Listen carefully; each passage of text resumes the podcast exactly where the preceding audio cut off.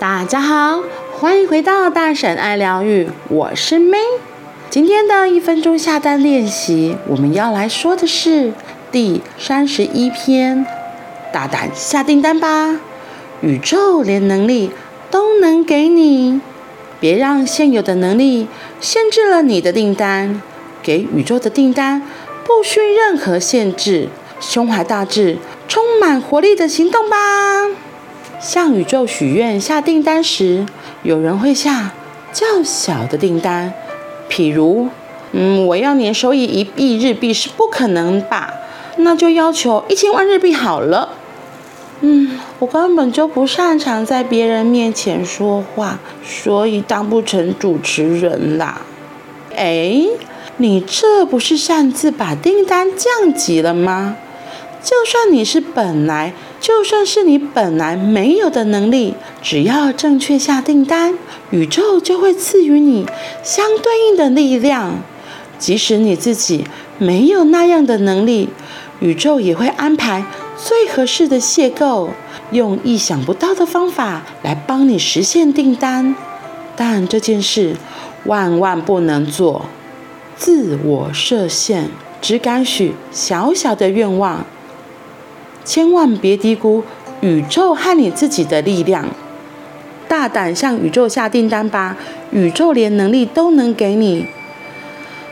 哇，我觉得这个真的是看了就很振奋人心的，因为我自己就是常常只敢下小小的订单，我觉得里面是有个很不相信自己之外，其实也就是不相信宇宙真的可以答，会实现我的愿望。对啊，比如像这里举例子说，我不擅长在人面前说话，所以当不成主持人了啦。这就是一个诶非常不正确的下订单的方式。所以你到底是要宇宙给你会讲话，还是不会讲话？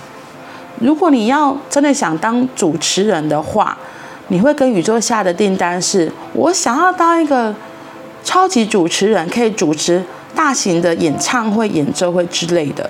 你懂吗？所以在下订单的时候，一定是把目标说得很正确。所以这个为什么重点在于你为什么只敢下比较小的订单？有时候是可以去探索一下为什么会不敢真的下大的订单。因为其实我发现，真的有些人他一开始就是因为从不相信开始嘛，所以他真的就只会下小小的订单。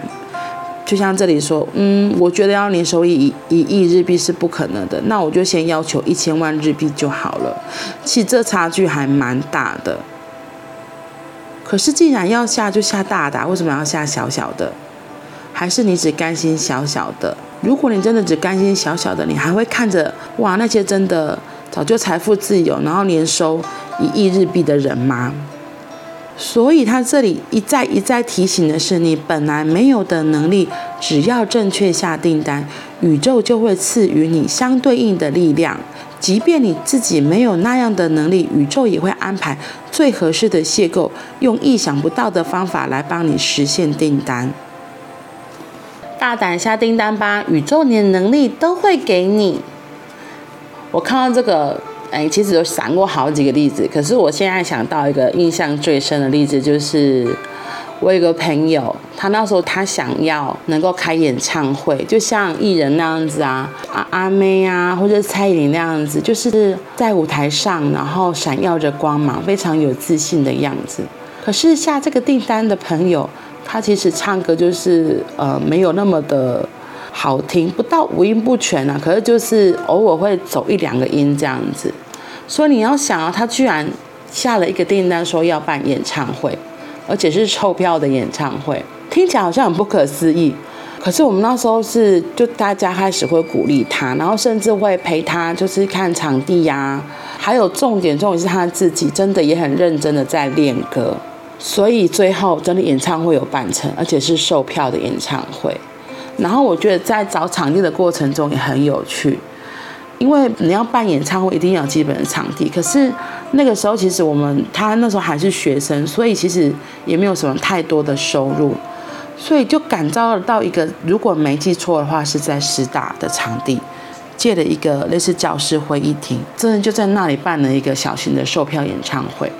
然后我还记得他那时候就是真的很感动，他真的开了一个自己的演唱会，我觉得还真的很骄傲，因为我觉得这不是每个人都可以做到的。就是你要想哦，你你有那样子的勇气吗？在不认识的人面前，就算在认识的人面前还好，可是演唱会售票的时候，一定还是会有不认识的人嘛。所以你看，你敢这样子在大庭广众之下唱歌。我觉得这真的是非常非常不简单的事情，所以他完成这个订单的时候，他真的非常的开心。所以在这里书里他就提到的是，即便你自己没有那样的能力，宇宙也会安排最合适的邂逅，用意想不到的方法来帮你实现订单。所以我真的就是觉得这个朋友真的就是活生生的例子。所以千万不要自我设限，只敢许小小的愿望。不要低估宇宙和你自己的力量。真的，如果是你渴望想要做的事情，就正确的向宇宙下订单，宇宙一定会来协助你的哦。Go go go！好啦，那我们今天就到这里喽，我们明天见，拜拜。